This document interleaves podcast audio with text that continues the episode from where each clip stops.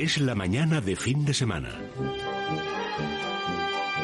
Jungla de asfalto. Con el padre Mundina y Miguel del Pino.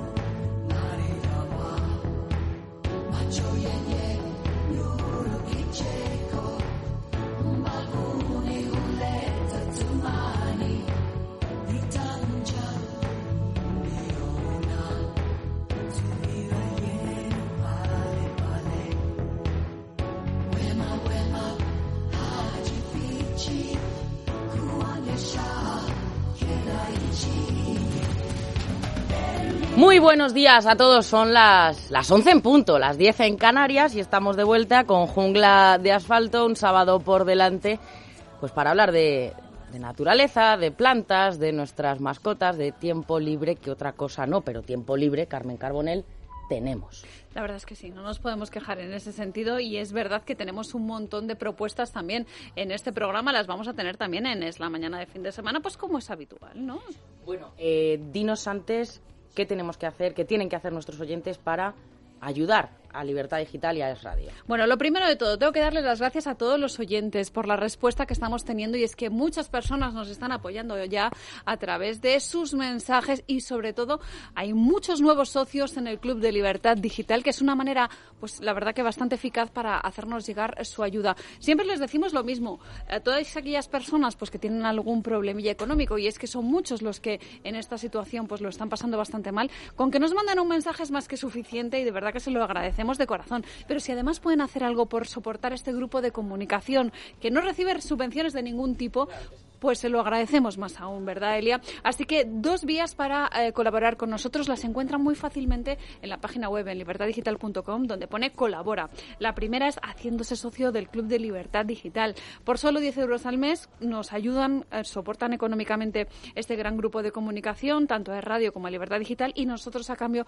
les ofrecemos una newsletter con los mejores artículos, pueden navegar por nuestra página sin publicidad.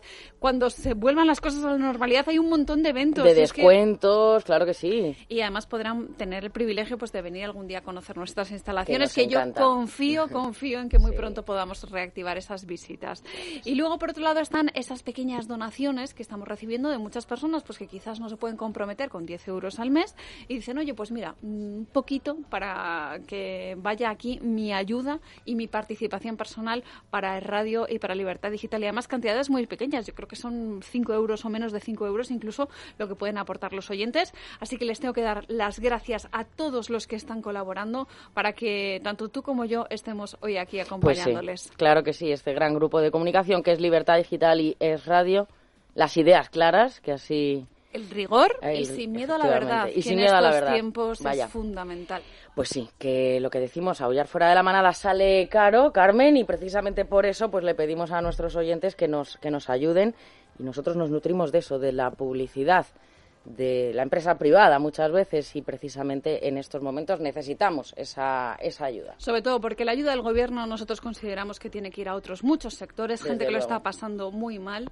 Así que bueno, si ustedes quieren soportar este grupo de comunicación ya saben cómo hacerlo y eso sí que los que más necesitan la ayuda del gobierno no sean los canales de televisión, que no sean... No, luego se cobran sus intereses, ¿eh? También, eso, está claro. En fin. Bueno, eh, 11 y 3 minutos. Carmen Carbonell va a estar en, eh, en el el control con David también y, va a estar cogiendo esas llamadas de nuestros oyentes sobre dudas que tengan plantas, mascotas, animales, también sobre el coronavirus, porque tenemos al profesor del Pino, enseguida lo saludo, que puede despejar muchas dudas. 91 573 9725. Carmen Carbonel, gracias. A ti, ahí estaremos. Venga, eh, está ya Miguel escuchando. Profesor, buenos días. Buenos días, Elia, buenos días a todos. ¿Cómo estamos? Bien, estamos muy bien, lógicamente confinados hombre, para un naturalista estar confinado pues es algo muy antinatural, pero aquí estamos y además mis nuestros queridos amigos, digo nuestros porque ya lo son de todos nuestros oyentes, como Ezequiel, como Ángel Febrero, como Luis Manuel Cuaresma, están también dando ejemplo, confinaditos en sus casas, eh, preparando, bueno, como estoy haciendo yo también, Elia, es general creo, arreglando el desorden de nuestras casas de naturalistas que estaban hechos un desastre, con horror de nuestras esposas.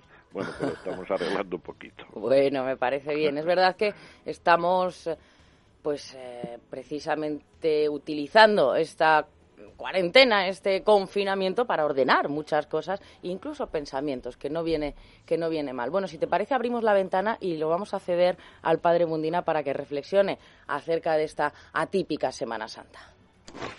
Es la mañana de fin de semana. Jungla de asfalto. Padre, buenos días. Muy buenos días, Elia. Buenos días, pero bueno, eh, la lluvia aquí nos está cayendo, al menos en Madrid, ojalá fuera en toda la geografía española y cayera pues moderadamente, suavemente, yo digo civilizadamente, pues sería una, un beneficio extraordinario para toda la agricultura. Bien es verdad que la zona de Murcia en estos momentos y la parte más abajo incluso necesitan muy mucha mano de obra para poder recoger la fruta que se puede pudrir y caer en el suelo y es una verdadera pena porque es el pan de muchísima gente. Claro. Esperamos que eso lo puedan solucionar. Y bueno, y por otra parte, Elia, pues hemos pasado una Semana Santa. La verdad que yo diría que para mí como, como sacerdote, poco triste, ¿no? El tener que celebrar a solas, eh, acordando más que nunca de los seres queridos, de los amigos, de los que han fallecido, sobre todo de todos los sanitarios que han contraído este maldito, digo maldito porque lo es, eh, virus. Y, y, bueno, pues que pido al Señor que, que ninguno de ellos fallezca. Y alguno que otro pues ha fallecido porque nadie sabemos el día de que en que hemos nacido no, no lo pudimos elegir ni podemos elegir el día que nos toque presentarnos en la presencia de los Señor. Pero también es verdad que estamos tocando la Pascua y esta noche pues en muchos lugares pues se celebrará la Pascua, el Santo Padre la celebra y, y qué triste ver toda la basílica, yo que he estado tantas veces ahí dentro en las grandes solemnidades y está totalmente vacía. Es realmente impresionante, no cabe la menor duda. Y parece mentira, como yo decía, una pequeña reflexión que tú me permitiste hacer al principio de todo, a principios de, mes, cuando decía, porque no sé por qué intuía que esto iba a ser tremendo, pues que verdaderamente nos tiene que hacer pensar un poco que tampoco, qué poca es la vida, que aunque toda esta gente que no pensaba encontrar el, el, el, virus, pues se lo han dejado todo y ni siquiera han podido tener una mano que le estrechara la suya, sea la mujer, sea un hijo. Y yo me han saltado las lágrimas muchas veces, viendo a uno que estaba pidiendo por su hija. Quería tener, lógicamente, una hija al lado y ni eso ha podido tener el pobre. Bueno, tendrá la gloria eterna, que es sin duda alguna a lo que estamos destinados. Y la tristeza se tiene que convertir en gozo, en espíritu de fe. Claro. Bueno, pues con esa reflexión, eh, padre eh, Miguel, hemos querido abrir la ventana, ¿verdad? De una Semana Santa rara, cuando menos. Tenemos el, privilegio de tener con nosotros al, padre Mundina. Bien, mientras todo esto ocurre, ni que decir tiene que compartimos al 100% todo lo que él ha dicho, Mientras todo esto ocurre, la ciencia va estrechando el cerco al virus. Cada vez sabemos un poquito más. Nos falta mucho por saber todavía. Por ejemplo, yo siempre, desde que comenzamos este tremendo problema y desde que yo empecé, que lo hago todas las semanas, a escribir una nota, un pequeño artículo en nuestra querida Libertad Digital, siempre más que compartir la prepotencia de estos inútiles que dicen que lo saben todo y que no son capaces de, disculparse y que cada vez están más arrogantes a pesar de su desastrosa gestión, en lugar de todo eso yo me he dedicado a, a reflexionar sobre lo que no sabemos, lo que no sabíamos cada semana del coronavirus. Y cada vez sabemos un poquito más. Por ejemplo, eh, ¿por qué los niños son inmunes? Gracias a Dios. Gracias a Dios porque es lo único que nos hubiera faltado, ¿verdad? pero bueno, ese palía un poquito el, problema horrible que los niños por lo menos solo padezcan una pequeña gripe cuando la padecen y afortunadamente no fallezcan salvo casos disparatadamente excepcionales. Bueno, parece que lo que genera este virus de una manera comparable, aunque no sea exactamente igual, ni mucho menos al del 18, al de la gripe 18, es una reacción de nuestro propio organismo. Vamos a ver.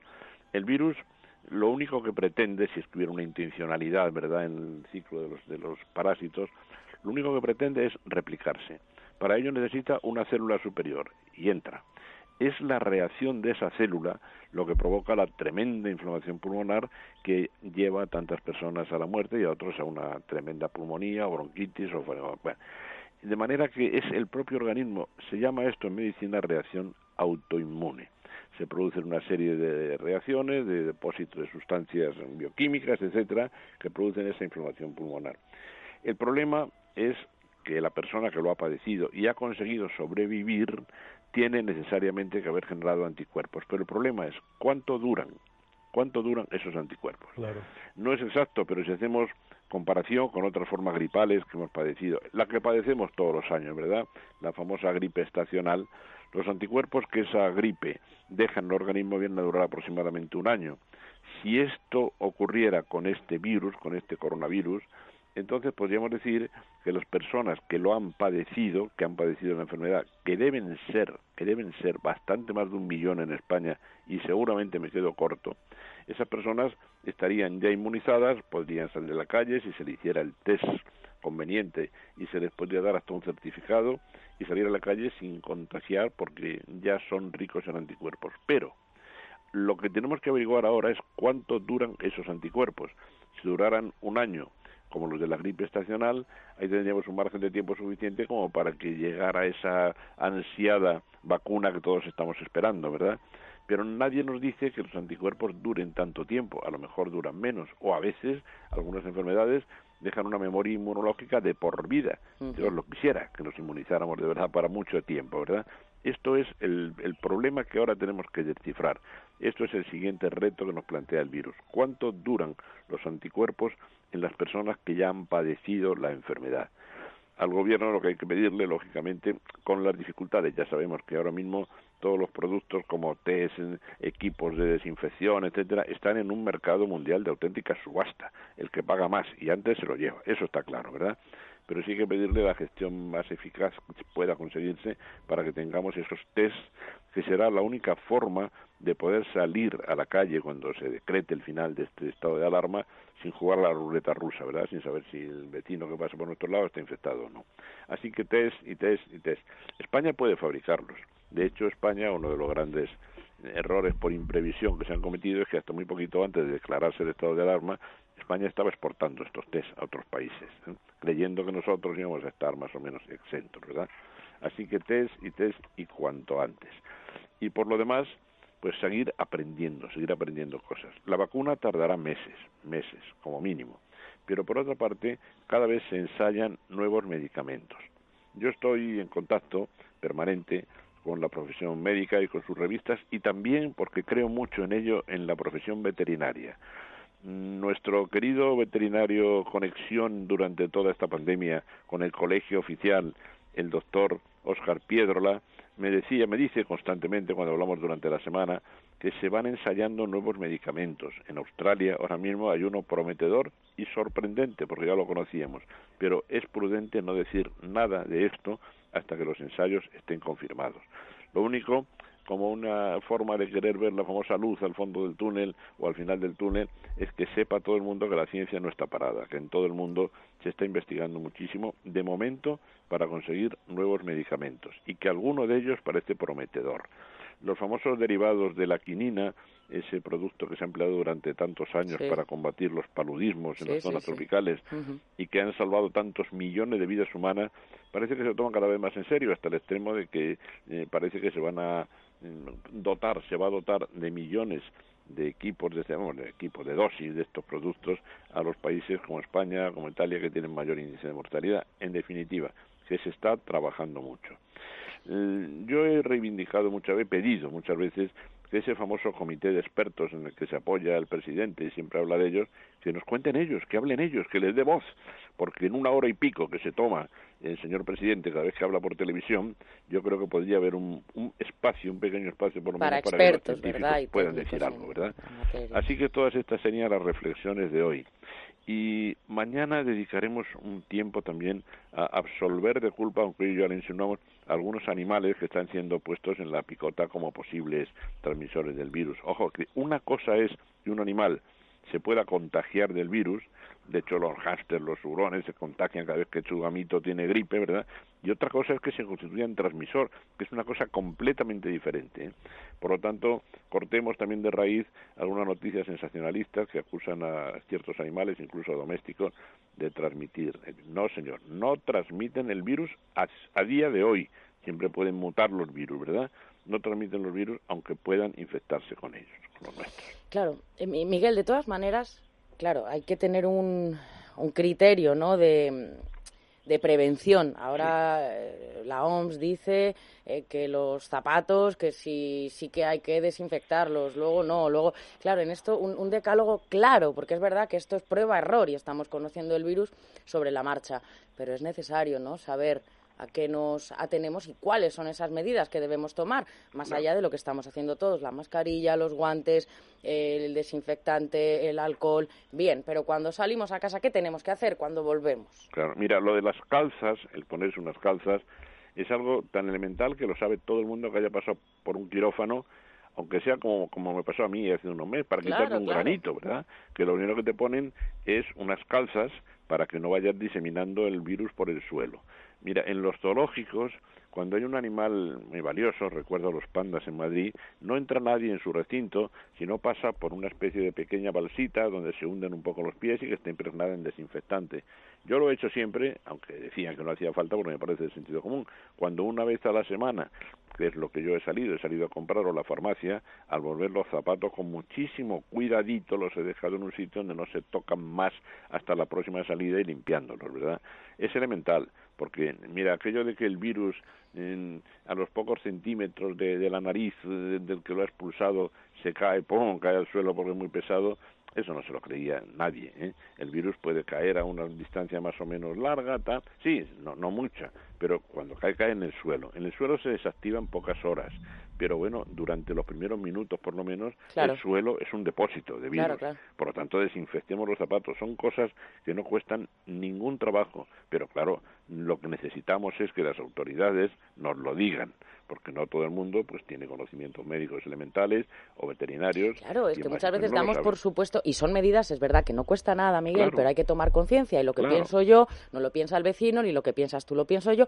Quiero decir que al final es, es complicado, ¿no? Y sabemos que eso de ir todos a una eh, eh, no se nos suele dar bien a la especie humana en general, aunque estemos concienciados.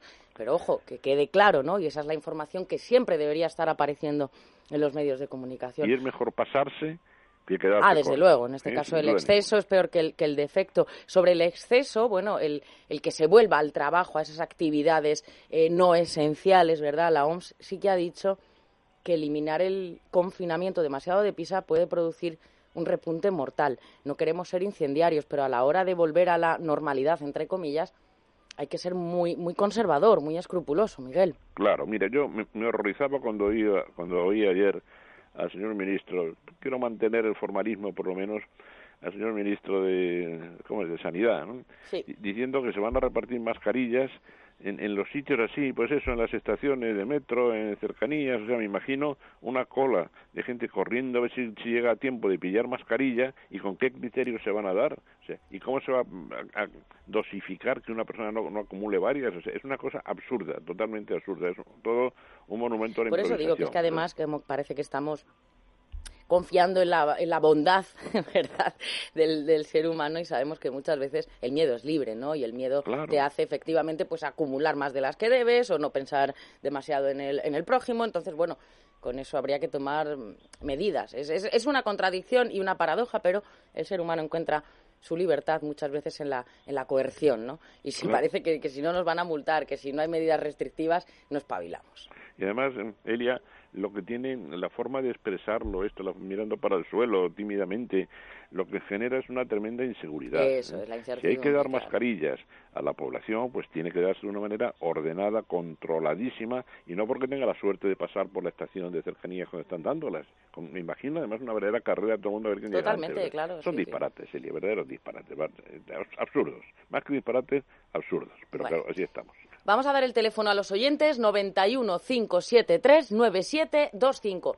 Por cierto, Diez Rovira María está en las redes sociales también trabajando, teletrabajando desde casa y ustedes pueden mandar también sus emails a fin de semana arroba.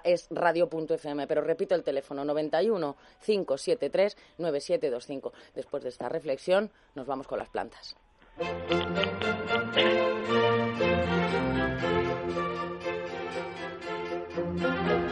Jungla de asfalto con el padre Mundina y Miguel del Pino. Padre, ¿con qué vamos hoy? Bueno, Elia, hoy vamos a poner también una nota, digamos, de alegría en medio, digamos, de, de este pequeño calvario, que nunca mejor dicho, de toda la Semana Santa, en el que está pasando, estamos pasando todos, claro, al estar finados y confinados. Y, y bueno, pues hay que pensar en las criaturas, hay familias que tienen todavía cuatro, cinco, seis hijos, etcétera, pero bueno, eh, no hay más que lo que hay y hay que aceptarlo con resignación y con espíritu de fe y por el bien, como decía antes, de todos. Pero a pesar de todo ello, cuando nos dan la cifra cada día de los que han fallecido, realmente a uno se le encoge el corazón porque piensas en las lágrimas de tanta gente que no puede ni siquiera despedirse de esos seres queridos. Y esto está grabado. Es como si como la Virgen cuando iba siguiendo a su hijo en la el Calvario subiendo por la calle de la amargura hacia el Calvario, que la pobre iba como, como toda asustadiza con un par o tres de familiares, pero ahí siguiendo al Señor y sufriendo lo indecible. Parece como que esto es lo que están pasando muchas familias también cuando ven que no pueden dar la mano ni un consuelo al ser querido y muchos llevan ya 15 o 20 días tratando de localizar dónde está su ser querido, porque porque como están en tres o cuatro, tres o cuatro sitios, no sé si habrá algún despiste también en ese aspecto, no creo. Pero bueno, les cuesta encontrarlo y algunos hasta no lo han encontrado todavía. Hoy, pues, la plantita que llevamos hoy, yo creo que nos da una lección extraordinaria, porque cuando uno se eh, mete de lleno en el mundo de la naturaleza, se da cuenta de que, de que el creador ha puesto en las plantas hasta un instinto, podemos decir, muy especial. La planta de hoy, cuando llegaba al vivero, Elia, eh, desaparecía por arte de magia. Eh, la planta de hoy, voy a decir el nombre antes de la definición, es hipocirta, hipocirta, con dos Y y con hipocirta.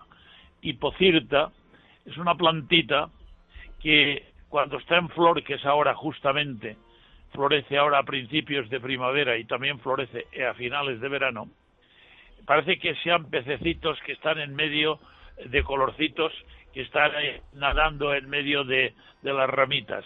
Las ramitas son unas hojitas de un color verde casi negro y que además tiene partes mórbidas, es decir, que tiene partes cadentes en forma de arco, por eso yo, eh, cuando venían a vivir, llevaban hipocirtas, siempre decía, miren, yo si ustedes eh, les parece y tienen un lugar para poner un macramé en una esquina, pues la ponen en una, la, si quiere, si usted piensa que eso lo tiene y lo puede hacer y lo quiere hacer, yo mismo se la cambio y se la pongo pues con una terrina que queda más bonita porque las ramitas que son cadentes le dan un encanto especial.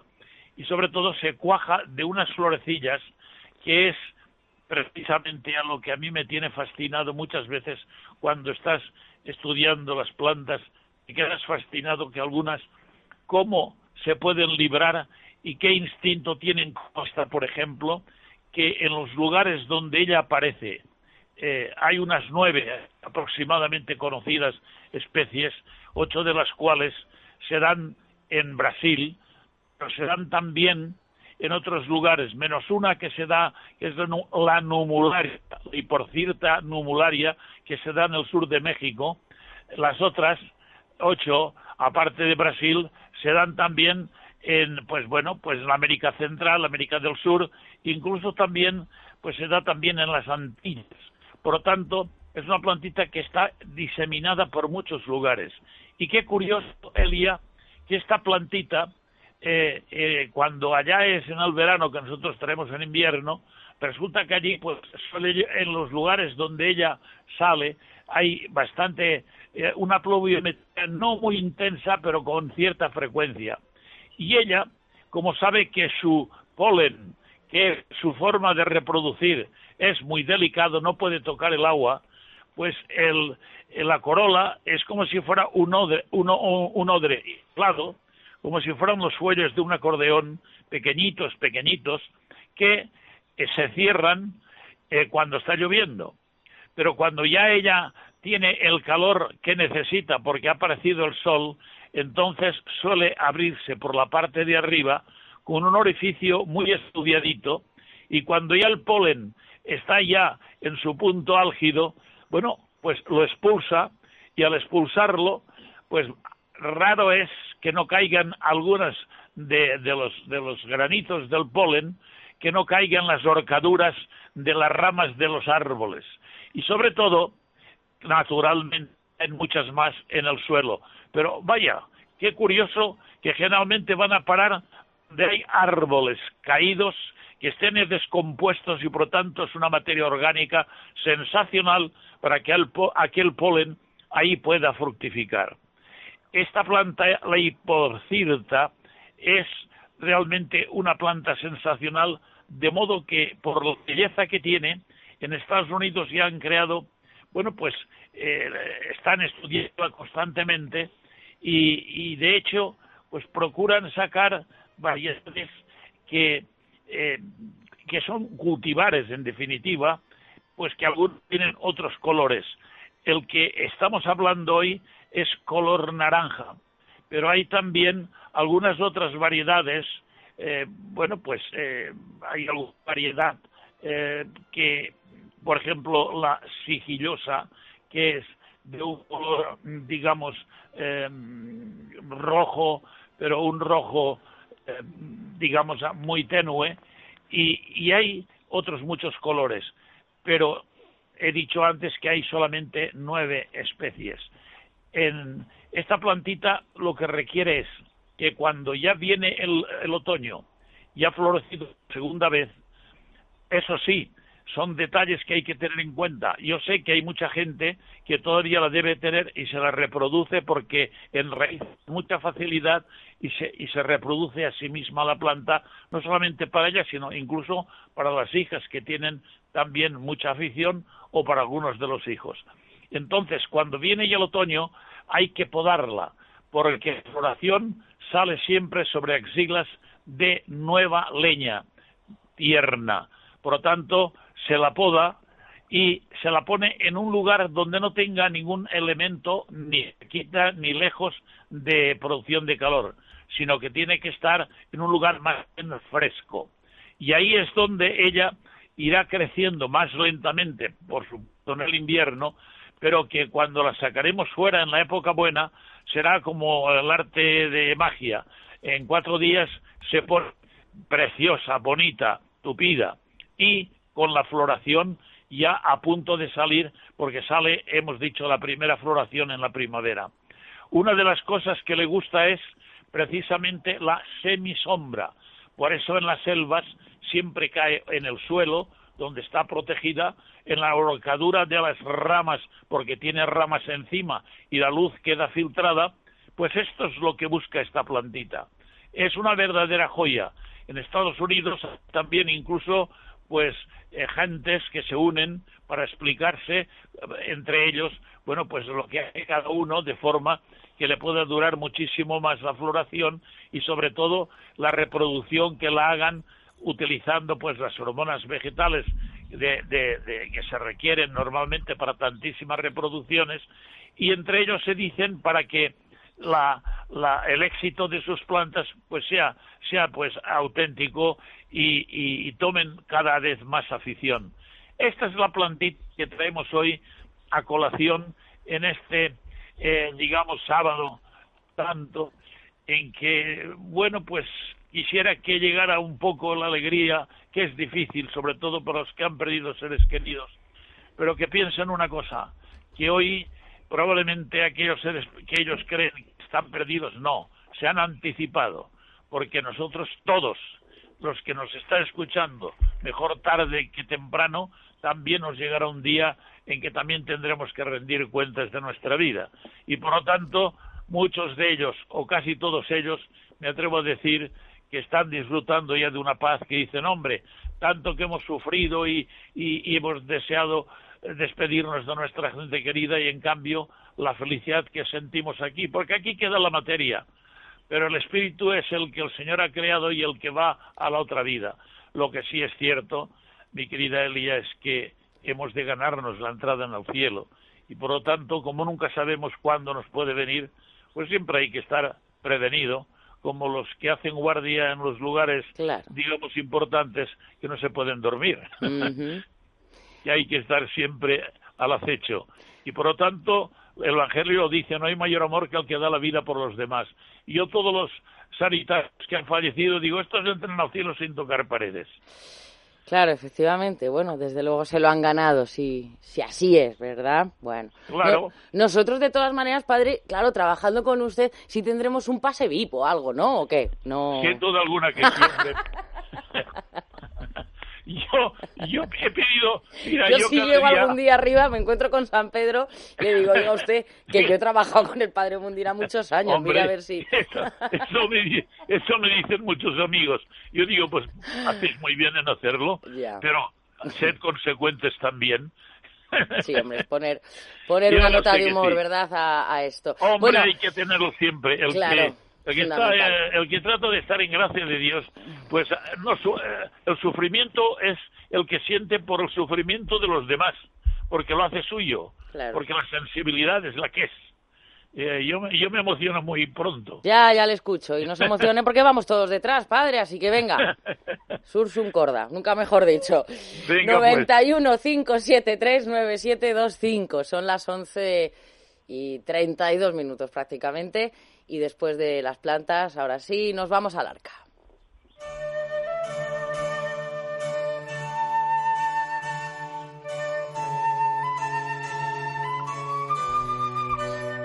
Miguel. Bien, Elia, pues y padre, pues también el tema que hoy traemos al Arca es, tiene su punto de emotividad, porque se trata de una necrológica llena de cariño, de afecto, claro. que el marqués de Valduesa ha hecho eh, por el fallecimiento del, voy a darle el título honorífico que tenía esta profesión. Y digo que tenía porque cada vez queda menos, la de maestro realero. ¿eh?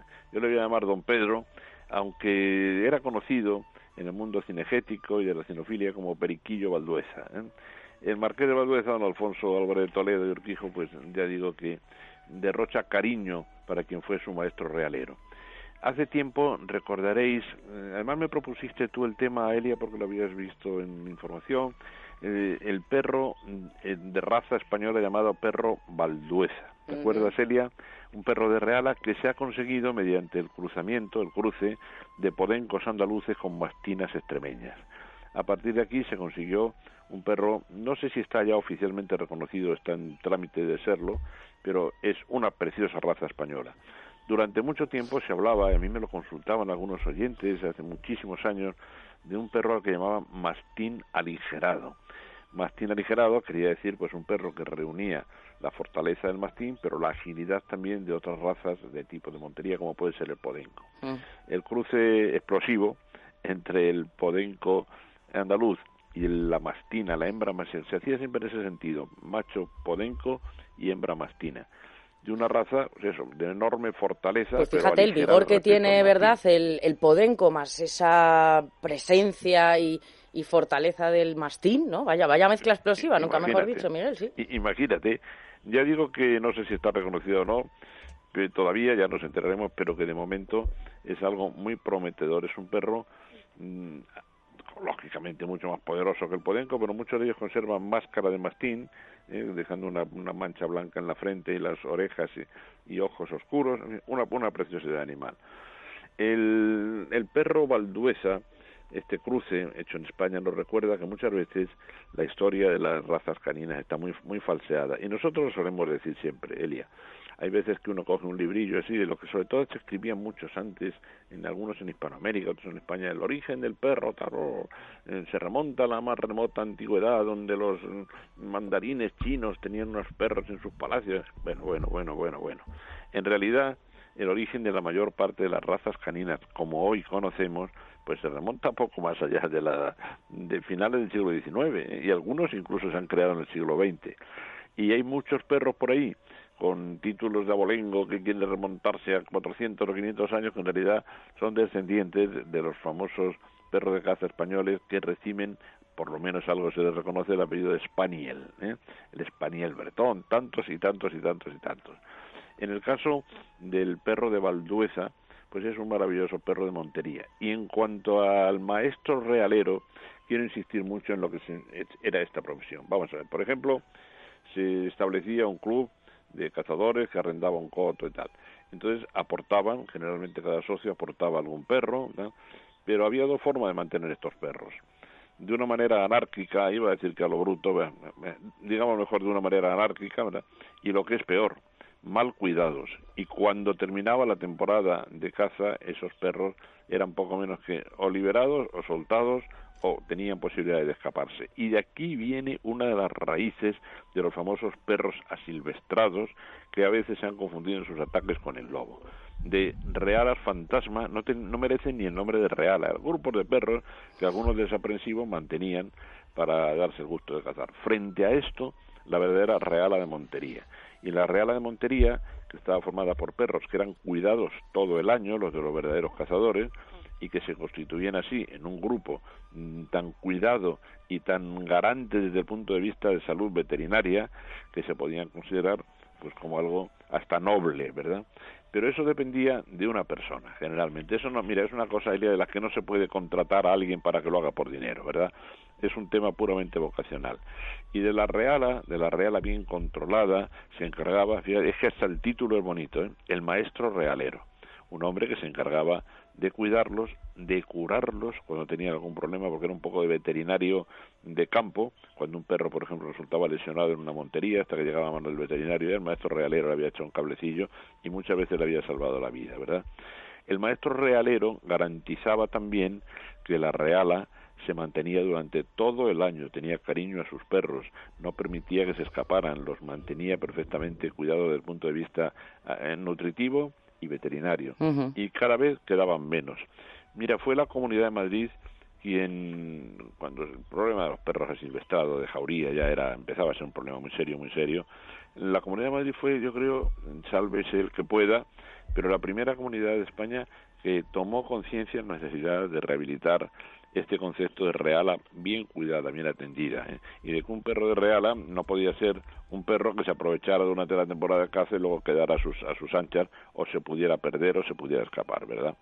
Y desde que eso se tomó en serio y desde que se reglamentó, el problema de los perros asilvestrados ha disminuido muchísimo en aquellos lugares donde la reala funcionan bien. Así que hoy pondríamos en, el, en, nuestra, en nuestro apartado, primero, pues me parece muy bonito que el, marqués de Valdueza haya hecho este homenaje a su a su maestro realero, a Periquillo Valdueza, casi con todos los honores, ¿verdad? Y también, pues que pronto se incorpore al catálogo de razas españolas este perro, este perro Valdueza, así se llama la raza, ¿verdad? Procedente del cruce entre el podenco andaluz y la mastina extremeña. Bueno, pues dicho, dicho queda, Miguel. Si tienen alguna duda, sobre sus mascotas, precisamente porque lo que decías al comienzo del programa, ¿verdad? Nos pueden llamar al 91 573 9725.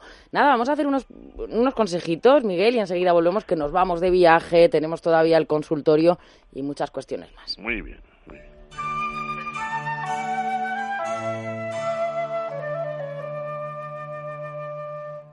¿Quieres que tu mascota esté guapa y se sienta bien? Menforsan, la marca líder en cosmética natural para tus mascotas, soluciona todas las necesidades de higiene y limpieza de nuestros fieles amigos. Todos los productos Menforsan están registrados y garantizados por Laboratorios Bilper, fabricante homologado y certificado desde 1958. Puedes encontrar los productos Menforsan en pajarerías, tiendas especializadas y clínicas veterinarias. Descubre los productos más naturales y el catálogo más completo del mercado. www.menforsan.com Llévanos siempre contigo. Síguenos en nuestra cuenta de Twitter, arroba es radio y arroba libertad digital. Y sé el primero en enterarte de lo que está pasando. Colacel Antiox es el antioxidante más eficaz. Para la piel y articulaciones. Y lo demostramos. Aporta proteína de colágeno que aumenta la masa muscular y vitamina C que potencia la formación de colágeno. Y es realmente eficaz porque se asimila más del 90% de sus componentes. Colacel Antiox, mucho más que colágeno. Mundo Natural. Tener un sistema inmunitario fuerte puede ayudarte a prevenir la gripe y el resfriado. Refuerza tus defensas con Immunobalance, complemento alimenticio con extractos vegetales, vitaminas y minerales que contribuye a mantener y fortalecer el sistema inmunitario. Refuerza tus defensas con Immunobalance y di adiós a la gripe y los resfriados. De venta en farmacias, para farmacias y herbodietéticas. ¿Quiere conocer todos los detalles de la evolución de la economía española, de la economía mundial, del empleo, de la marcha de las empresas, pues Economía para Todos. Los sábados de 2 a 3 de la tarde, aquí en Es Radio y en el 125 de Movistar. Información y análisis con los mejores. Economía para Todos con Carmen Tomás. ¿Quieres que tu mascota esté guapa y se sienta bien? Menforsan, la marca líder en cosmética natural para tus mascotas, soluciona todas las necesidades de higiene y limpieza de nuestros fieles amigos. Todos los productos Menforsan están registrados y garantizados por Laboratorios Bilper, fabricante homologado y certificado desde 1958. Puedes encontrar los productos Menforsan en pajarerías, tiendas especializadas y clínicas veterinarias. Descubre los productos más naturales y el catálogo más completo del mercado. www.menforsan.com Es la mañana de fin de semana. Jungla de asfalto.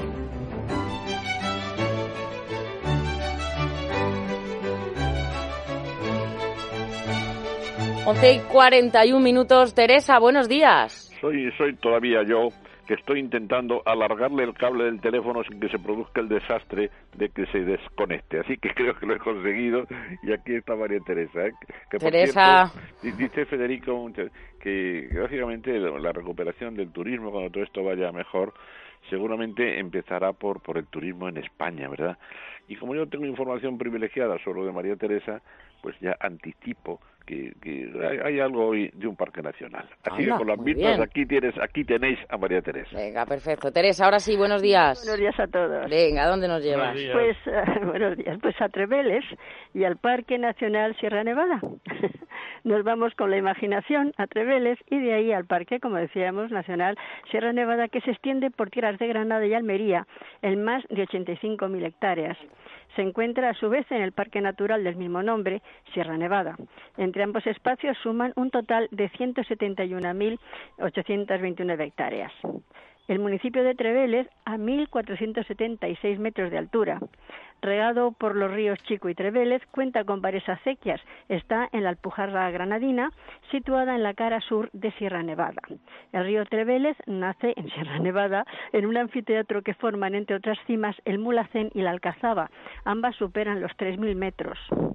Los arroyos y barrancos originados en las lagunas de los circos glaciares de la cara sur del macizo suman sus aguas en el nacimiento del río Trevélez, al que se considera el más alto de España, nace a 3.000 metros, con numerosas lagunas en su cabecera. Es el más caudaloso de la provincia de Granada y recibe una fuerte corriente de agua en el momento del deshielo. Trevélez basa su economía en el turismo, en la agricultura, destaca su producción de tomate cherry, la ganadería, y el jamón curado de manera natural. Nos descubrimos, ¿verdad? Cuya excelencia ha sido reconocida con la denominación específica de calidad o IGP, pero también por personalidades como Gregorio Marañón y la misma reina Isabel II.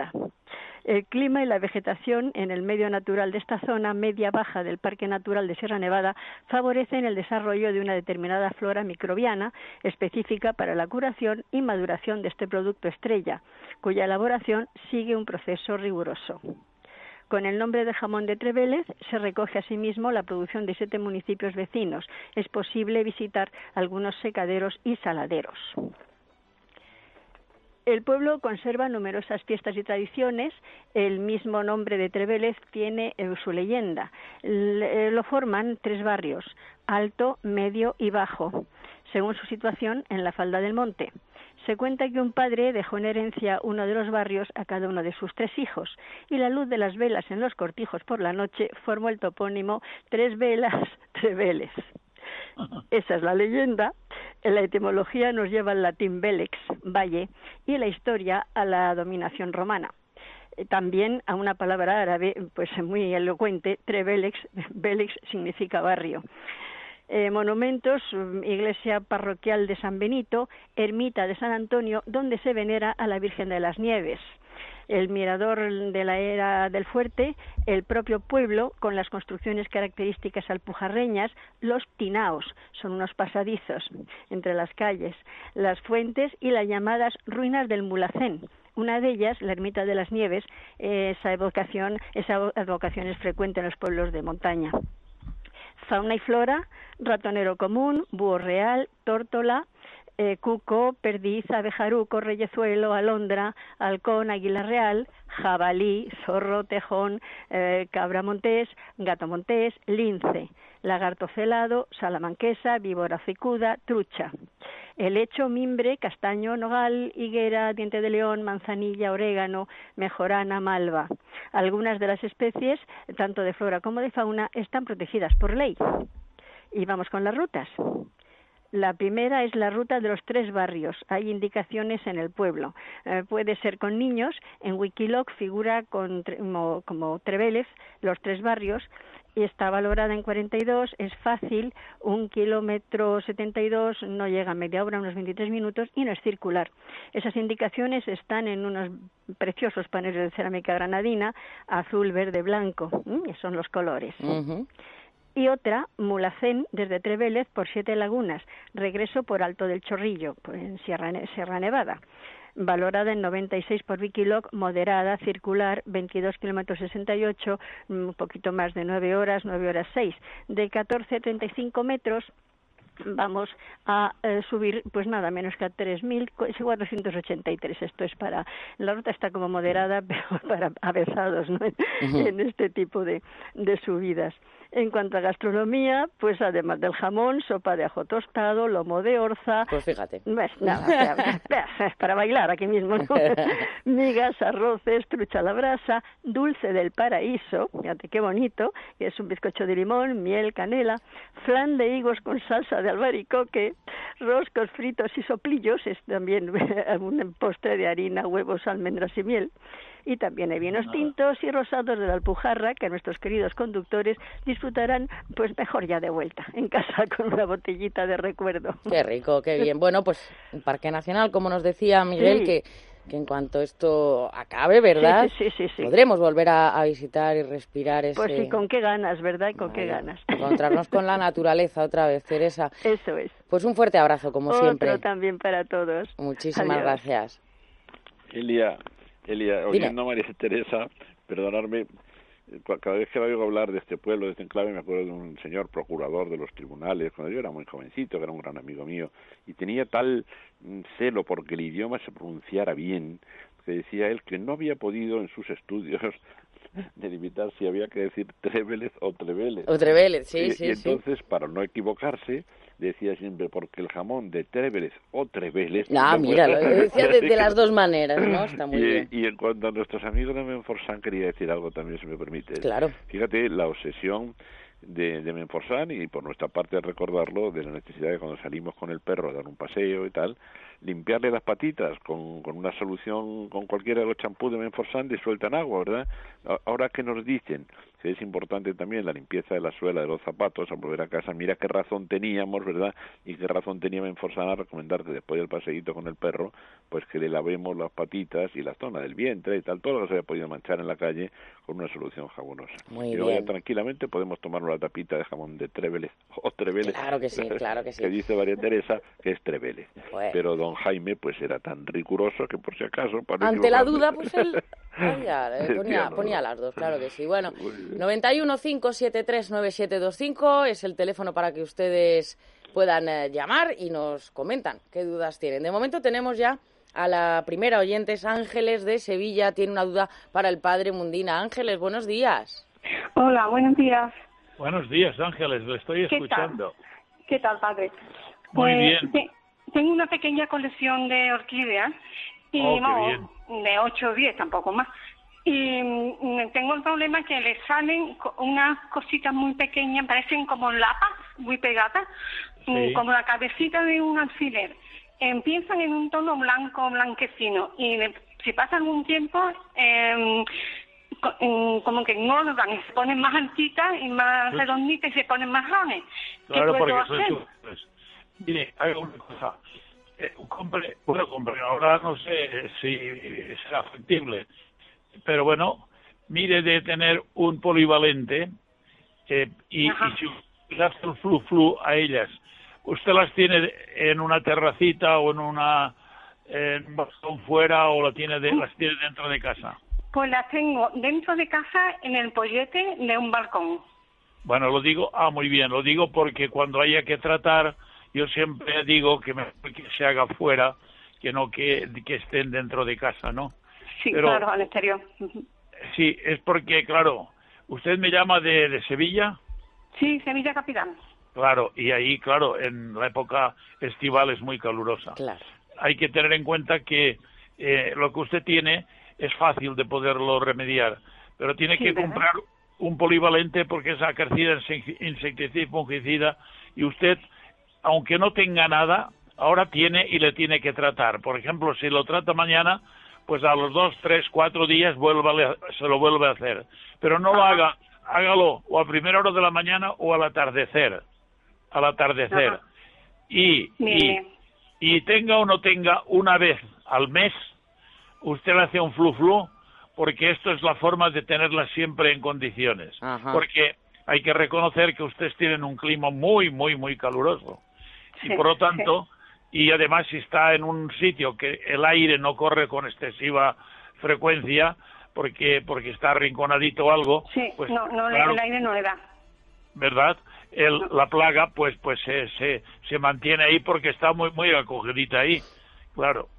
Venga, pues resuelta, resuelta esa duda de, y de el abono y el abono el abonado cuando bueno que ella sepa que Mm. cuando están no están en flor entran en, re- en- entran en reposo y, y las tiene que tratar con muy poca agua prácticamente para conservar la planta Claro. pero que cuando están en apogeo pues eh, una vez cada 15 días echarle un abonito un abono el universal que puede tenerlo también junto con el producto que le he dicho Muy bien, perfecto. Bueno, Miguel, nos está escuchando otro naturalista en confinamiento, nuestro amigo Ezequiel. Ah, pobre Ezequiel. Oh, Ezequiel, ¿cómo lo lleva? ¿Cómo lleva ¿Qué ese tal, Miguel? ¿Qué tal? confinamiento? ¿Cómo estáis? Eh. Aquí estamos, pues tratando de pasarlo lo mejor posible. Bueno, oye, una noticia que, que me dabas tú, vamos a hablar claro. Me gustaría que la comentaras un momentito, que la vida sigue, ¿verdad? Que mientras nosotros estamos aquí encerrados, eh, con gusto, ¿eh? Porque fíjate mis canarios cómo se lo están pasando. Pero me decías ayer que están naciendo muchos linces en los criaderos, por llamarlo así, en los centros de cría, ¿verdad? En este momento la primavera sigue, Ezequiel. Sí, sí.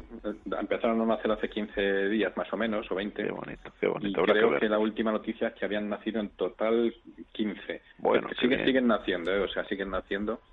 Y, y bueno, es una cosa natural, pero que se sepa que la población pues eh, va en aumento gracias a este esfuerzo que se está haciendo y que los cachorros que nacen pues nacen sanos y en principio salvos de, de cualquier cosa, ¿no? Entonces se reproducirán, los marcarán y se los soltarán en, en el medio natural. Que que no tenga prisa. De momento disfrutar de, del éxito que está teniendo este proyecto, ¿verdad? Que bien. Habrá que ver a los cachorrillos allí chiquitines, da gusto verlos.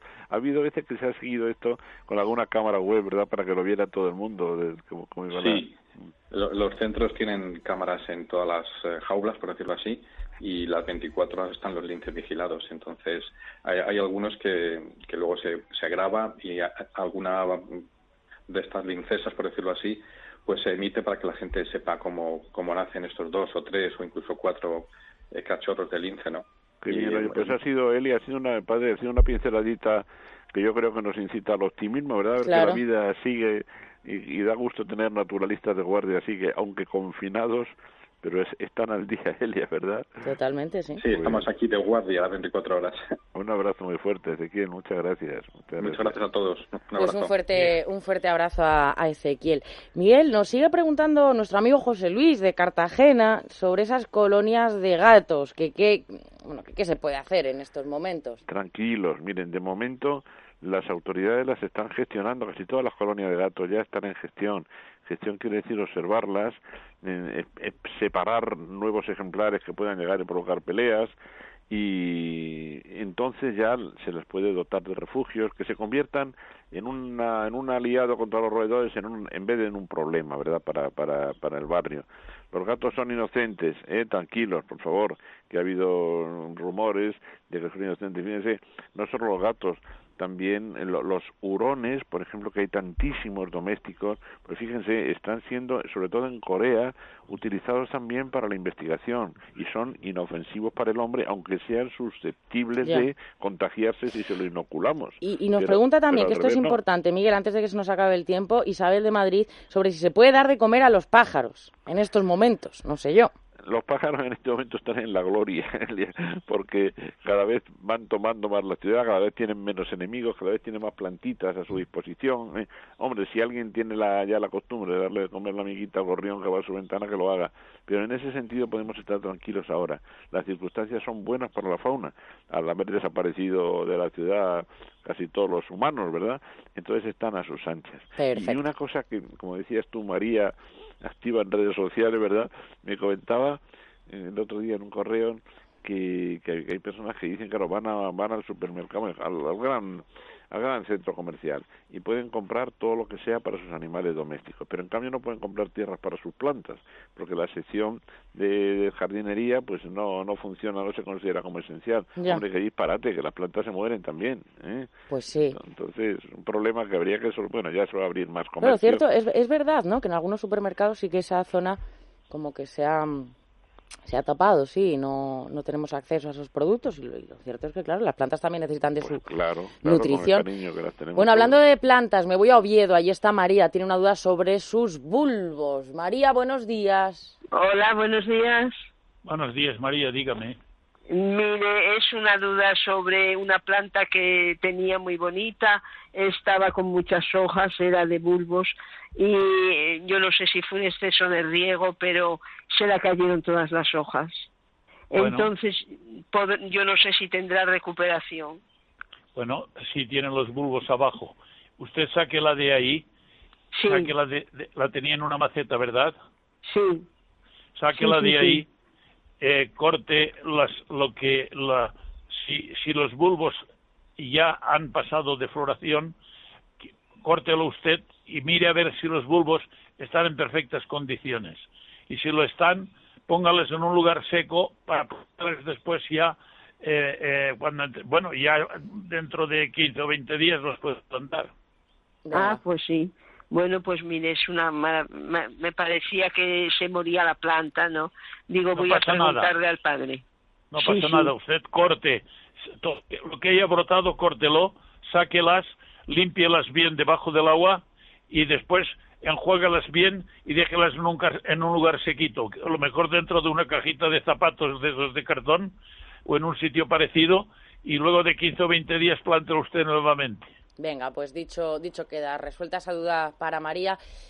Y queridos míos, volvemos mañana. Nos han quedado dudas en el tintero, pero las resolvemos en el programa de, mañana. Mañana otro día. Un fuerte abrazo, padre Miguel. Adiós, un abrazo. a todos. Bueno, nada, unos, unos consejitos. Hacemos una pequeña pausa y enseguida estamos de vuelta a las 12 eh, para continuar con la mañana del fin de semana que nos llevará hasta la una y media. Hasta ahora mismo.